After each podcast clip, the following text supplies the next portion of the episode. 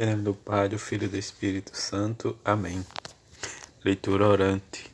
Então virão o Filho do Homem vindo das nuvens. Vindo Espírito Santo, enchei os corações dos vossos fiéis e acendei neles o fogo do vosso amor. Enviai, Senhor, o vosso Espírito e tudo será criado e renovareis a face da terra. Oremos.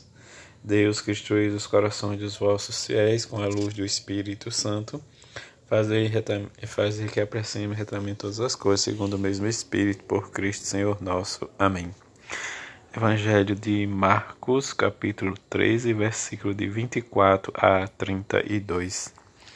Naquele tempo, Jesus disse a seus discípulos: Naqueles dias, depois da grande tribulação, o sol vai se escurecer e a lua não brilhará mais. As estrelas começarão a cair do céu e as forças do céu serão abaladas. Então verão o Filho do Homem vindo nas nuvens com grande poder e glória.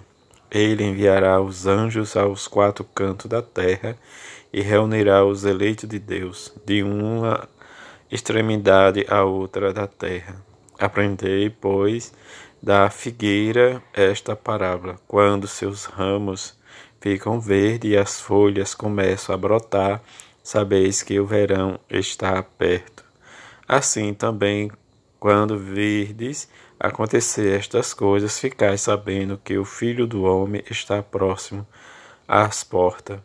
Em verdade vos digo, esta geração não Passará até que tudo isso aconteça, e o céu e a terra passarão, mas as minhas palavras não passarão. Quanto àquele dia e hora, ninguém sabe, nem os anjos do céu, nem o Filho, mas somente o Pai. Palavra da salvação, glória a vós, Senhor. Meditar a palavra de Deus. O fim do mundo não é a destruição de tudo, mas o encontro de nós todos com o Filho do Homem. Ele é o Senhor que perdoa, o esposo que nos ama, o Senhor do sábado. É aquele que se coloca nas nossas mãos e tudo nos doa até dar vida por nós. Entrar em oração como sempre, recolher, imaginando o Monte das Oliveiras, onde Jesus, de fronte do templo, está sentado com os quatro discípulos. Depois e desejo e peço ao Senhor: Vem, Senhor Jesus, mostra-me a tua glória. Quero aprender do madeiro da cruz a ler as tribulações do presente como as dores do parto da vida nova e vem nelas o meu ser saciado à sua glória. Considere o sentido da história. Este é o tempo em que se decide a vida eterna. Tudo passa, céu e terra passarão, mas a palavra do Senhor permanece para sempre. Só o Pai conhece o dia e a hora última, mas todo dia e toda hora é para mim o último, o momento de decidir-me e discernir a seguir Jesus, passando do monte à vida. O Senhor vem, como diz o juiz sobre a cruz, na sua glória e poder, vem para nos salvar e nos reunir ao seu redor. Partilhar a palavra de Deus, como esta palavra alimenta nossa fé, como ilumina os fatos da vida que partilhamos no começo do encontro. O fim do mundo é para mim um ladrão que me rouba tudo ou o encontro com quem com o esposo que me dá tudo. O fim do mundo para que a cruz de Cristo Jesus já acabou. O velho mundo, o sol se escurece e nasceu um novo Rezar e contemplar a palavra. Dedicar um tempo para rezar em silêncio e depois colocar em comum nossas intuições. Senhor Jesus, é verdade, tu nunca me abandonaste, mas naquele dia tu te manifestará para nós na glória. então todas as tuas promessas encontrarão cumprimento. Então ficará claro para todos que não erramos ao confiar-nos em ti, ao colocar esta nossa existência em tuas mãos. Até aquele momento, porém, tu pedes a teus discípulos que permaneçam prontos, vigilantes para não baixar a guarda. Na verdade, existe o risco de perder o sentido, a orientação da história, de abandonar ou até duvidar da tua palavra, do teu plano de amor.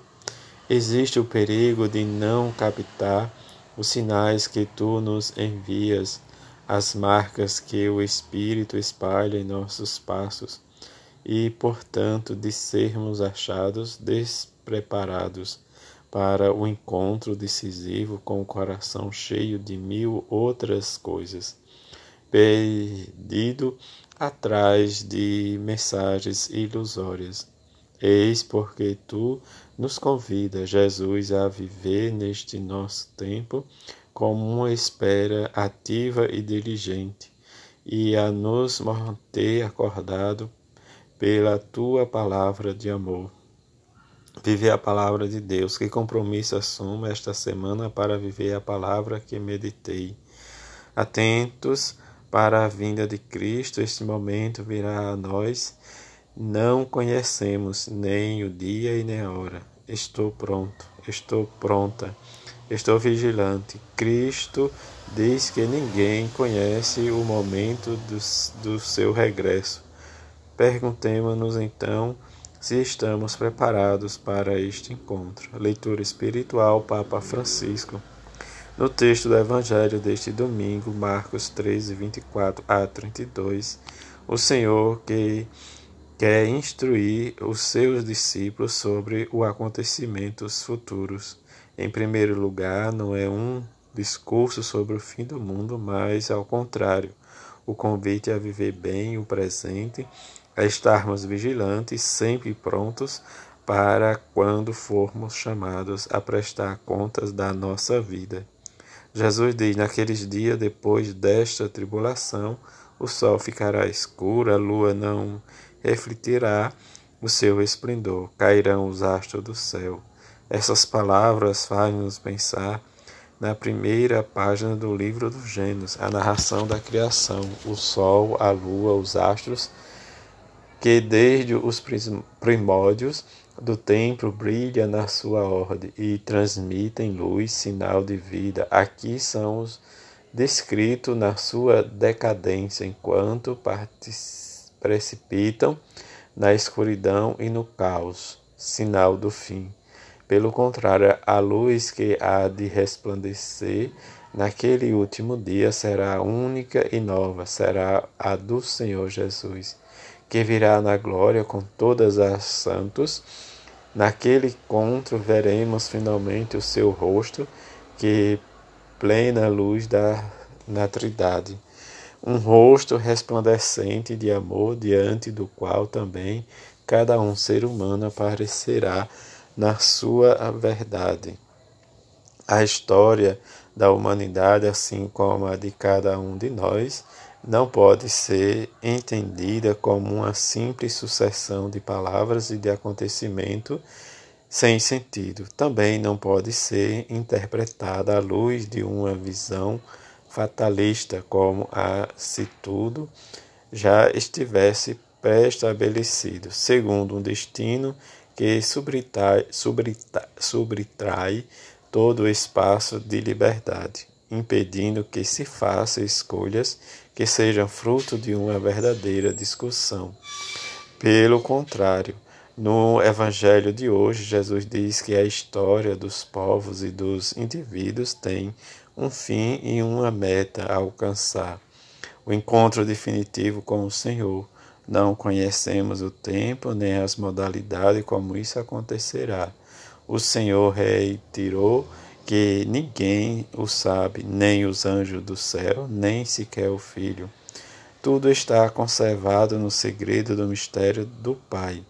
Todavia, conhecemos um princípio fundamental com o qual não devemos confrontar. O céu e a terra passarão, diz Jesus, mas as minhas palavras não passarão. Eis o verdadeiro ponto crucial. Naquele dia, cada um de nós deverá compreender se a palavra do Filho de Deus iluminou a própria existência pessoal ou se lhe virou as costas, preferindo confiar nas suas próprias palavras. Será mais do que nunca o momento no qual abandonamos-nos definitivamente o amor do Pai e confiamos-nos à sua misericórdia. Ninguém pode evitar este momento num um de nós. Já não servirá a astúcias que muitas vezes inserimos nos nossos comportamentos para acreditar a imagem que queremos oferecer. Do mesmo modo, já não podemos ser usado o poder do dinheiro, dos meios econômicos com os quais pretendemos, com presunção, comprar tudo e todos. Só deparemos daquilo que realizamos nesta nossa vida, acreditando na palavra, na Sua palavra, e tudo e nada daquilo que vivemos ou que deixamos de fazer. Só levaremos conosco o que doarmos. Invoquemos a intercessão da Virgem Maria para que, com a constatação da nossa provisoriedade na terra e do nosso limite, não nos faça afundar na angústia, mas nos chame a responsabilidade em relação a nós mesmos, ao próximo e a todo mundo. Ângelo, domingo 18 de novembro de 2018, o Papa Francisco, retirado eh, da Lexo Divina das edições CNPB. A todos uma boa semana e uma boa leitura e meditação da palavra do Senhor. Assim seja. Amém.